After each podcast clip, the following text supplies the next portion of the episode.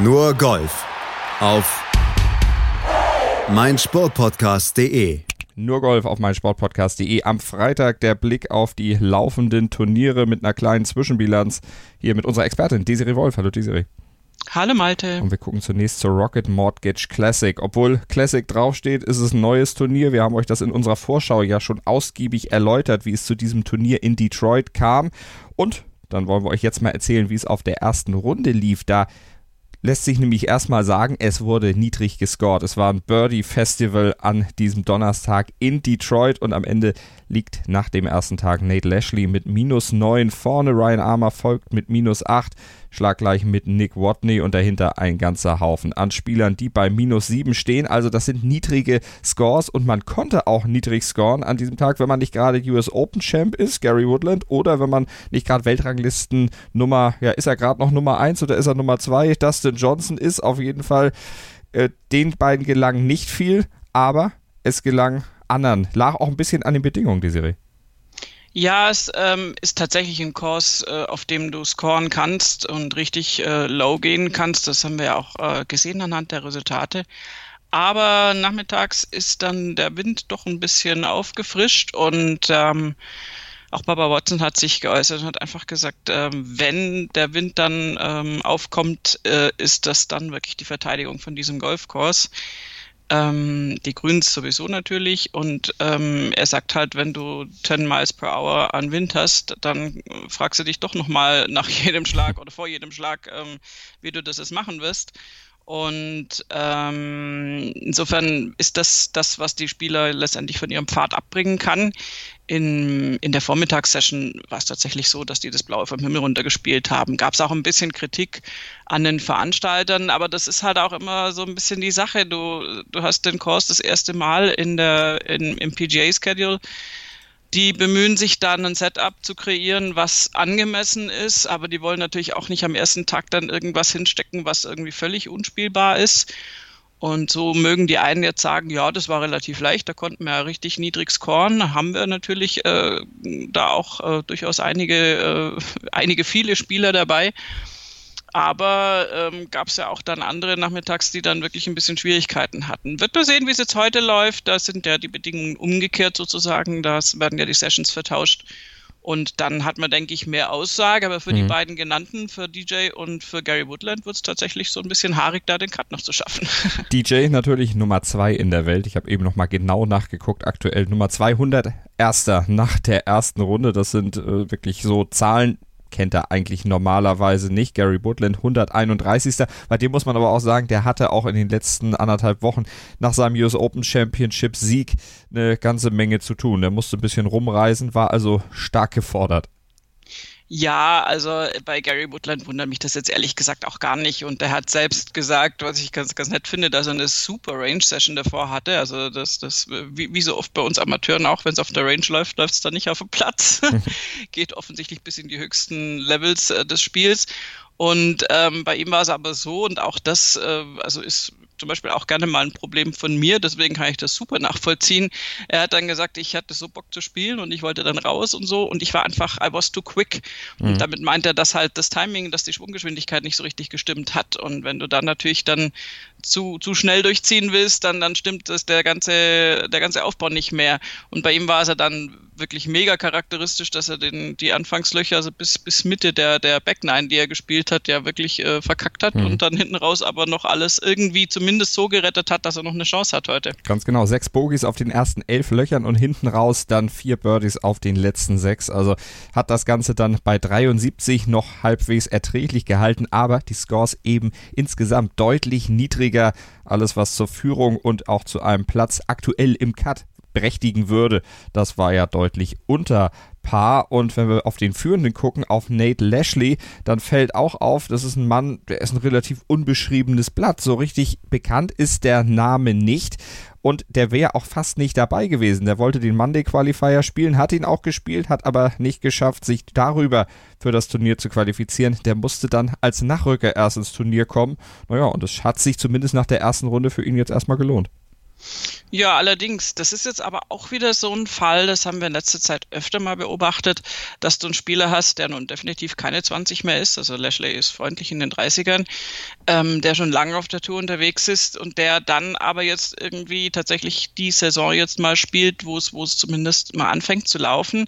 Er hat ja auch bei den US Open mitgespielt und hat da geteilten 28. Platz erreicht. Also äh, das kann man auch schlechter machen. Mhm. Und nimmt quasi diese Form jetzt mit ins Turnier und ähm, ja, also das ist natürlich schon irgendwo der Witz, wenn du den Monday Qualifier irgendwie nicht schaffst, dann irgendwie über die Alternate List dann in, ins Turnier kommst und, und das dann so richtig nutzen kannst. Und ich meine, der 63, das ist seine niedrigste äh, PGA-Tour-Runde, da bin ich mir relativ sicher. Und da hat er natürlich jetzt erstmal am ersten Tag ein Zeichen gesetzt. Auch bei ihm kommt wieder mein Lieblingssatz, 5 Euro ins Phrasenschwein. Ähm, schauen wir mal, wie es die nächsten Tage so geht, ob er da jetzt wirklich noch Klar. noch einen und vor allen Dingen noch drei äh, ähnlich gute Tage folgen lassen kann. Ist tatsächlich ein Career Low, 63 vorher. Sein Career Low war eine 64, vierte Runde 2018 AT&T Byron Nelson. Da hat er es gespielt, aber er ist nicht der einzige Alternate da vorne im Leaderboard, denn auf dem geteilten vierten Platz ist auch Taylor Gooch. Der war nachgerückt, weil Julian Itulain am Dienstag zurückgezogen hatte. Also noch einer von denen, die erst spät ins Feld gekommen sind nach der ersten Runde, recht gut unterwegs. Wenn wir auf deutsche Beteiligung gucken, bei diesem Turnier auch mit dabei, dann müssen wir aber auch lange scrollen, bis wir dann auch zu einem kommen im Leaderboard, nämlich zu Stefan Jäger geteilter 122. und Alex Shaker geteilter 131. Bei denen wird es auch der Wind ein bisschen gewesen sein. Der Wind, der Wind, das himmlische Kind. Ja. Äh, Tatsache ist, äh, dass jetzt die beiden sich richtig anstrengen müssen, da äh, jetzt noch irgendwie die Cutlinie zu überschreiten. Das geht schon, weil wie gesagt, du kannst theoretisch low scoren, wenn die Bedingungen passen, wenn deine Tagesform passt. Aber mit Even Paar und plus eins sind sie jetzt nicht wirklich weit vorne im Feld, das stimmt schon.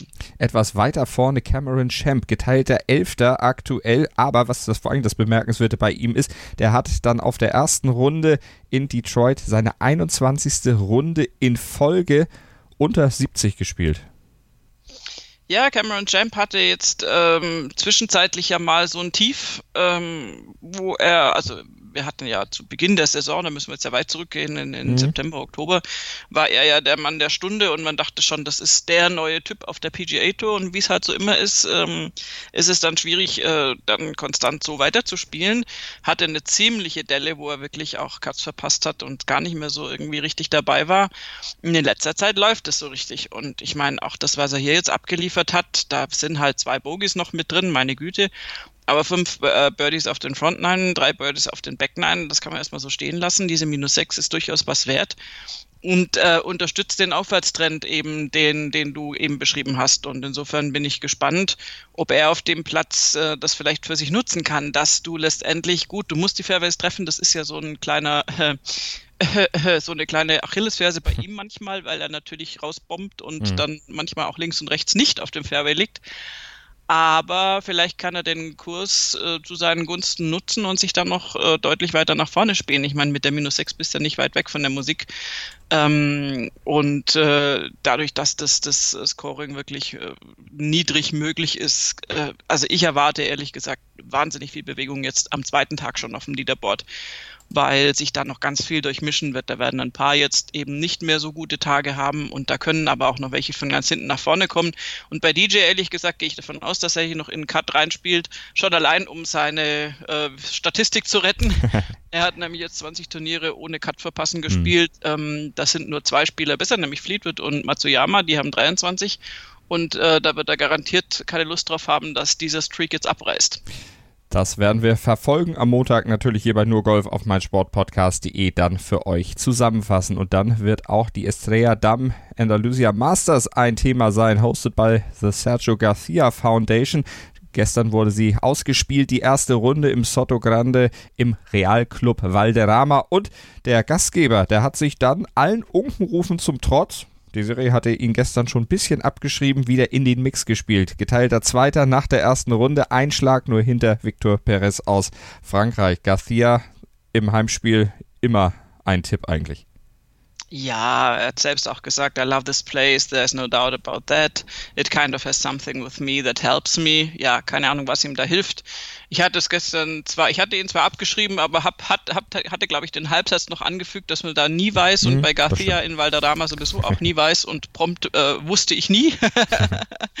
und es kam ganz anders. Ist ja auch wunderbar. Ich meine, Garcia hat da tatsächlich relativ viel Rahmenprogramm wie wir es ja schon öfter berichtet haben, wenn Spieler Turnierhosts sind und da seine Foundation mit im, im Spiel ist und alles.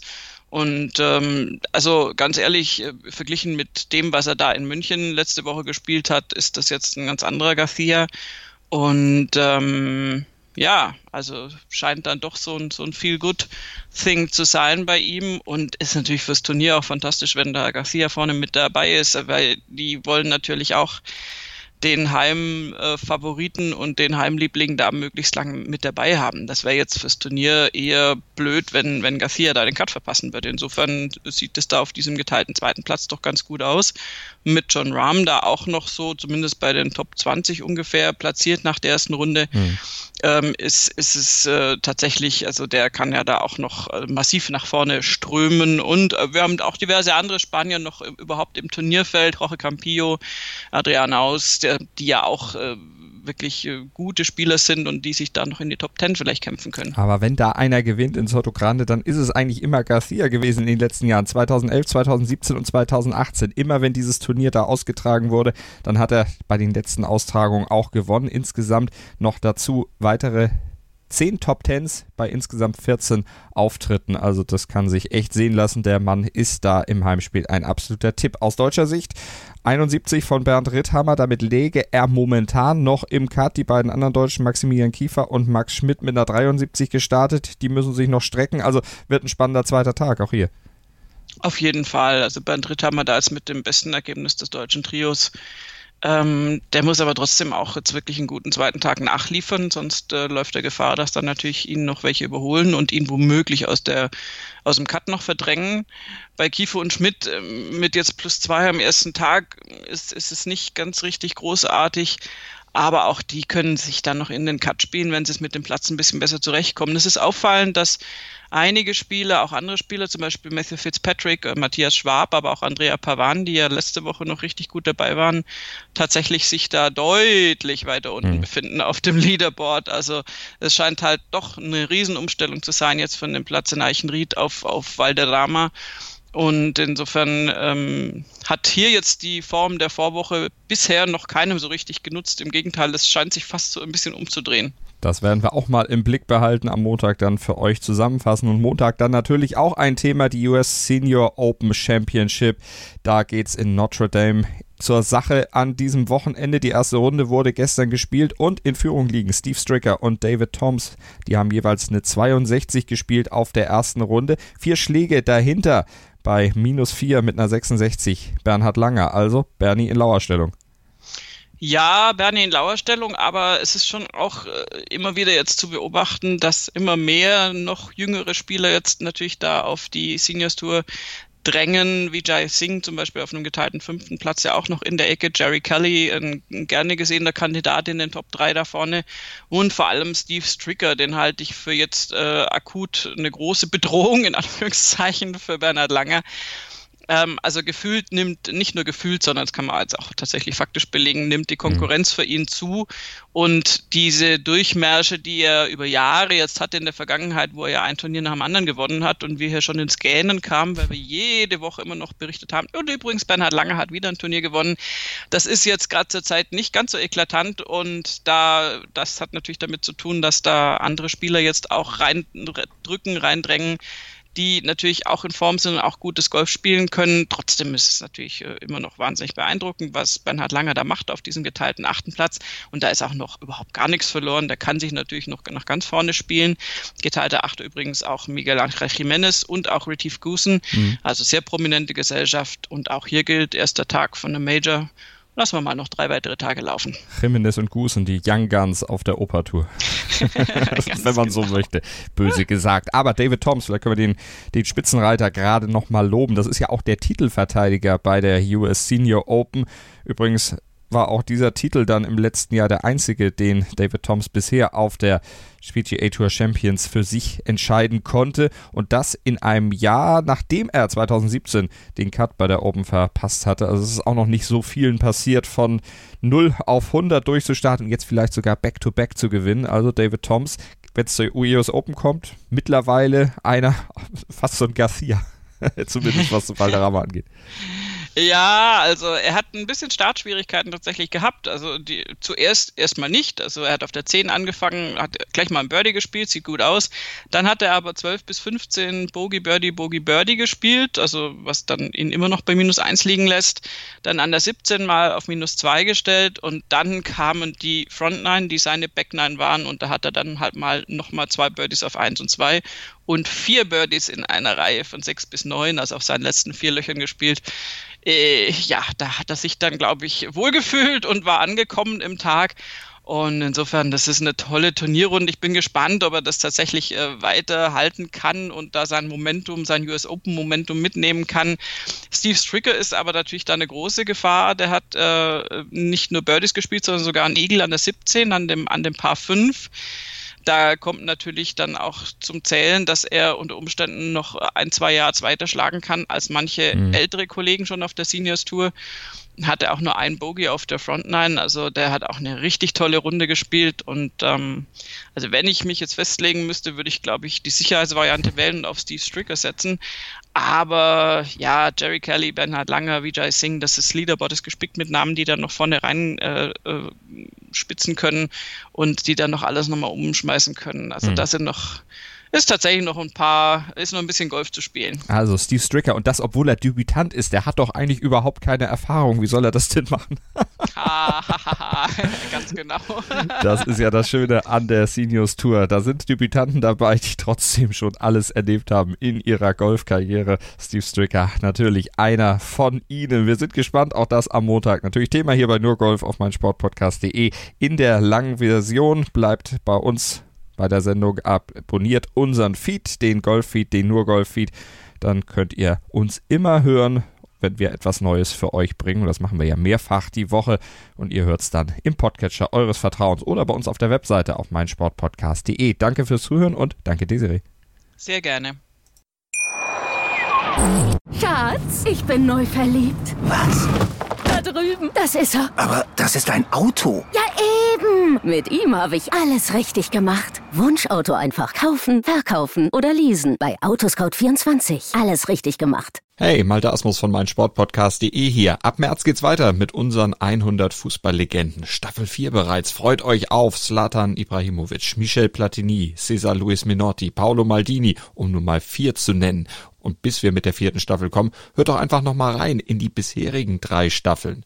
Ronaldinho, Sepp Meyer, Gary Lineker, Lothar Matthäus und viele weitere warten da auf euch. 100 Fußballlegenden. Jetzt überall, wo es Podcasts gibt. Nur Golf auf meinsportpodcast.de. Willkommen bei meinsportpodcast.de. Wir sind Podcast. Wir bieten euch die größte Auswahl an Sportpodcasts, die der deutschsprachige Raum so zu bieten hat. Über 20 Sportarten, mehr als 45 Podcast-Serien, über 9000 veröffentlichte Podcasts und über 5 Millionen Podcast-Downloads allein im Jahr 2018. Wir sind Podcast. Wir sind meinsportpodcast.de.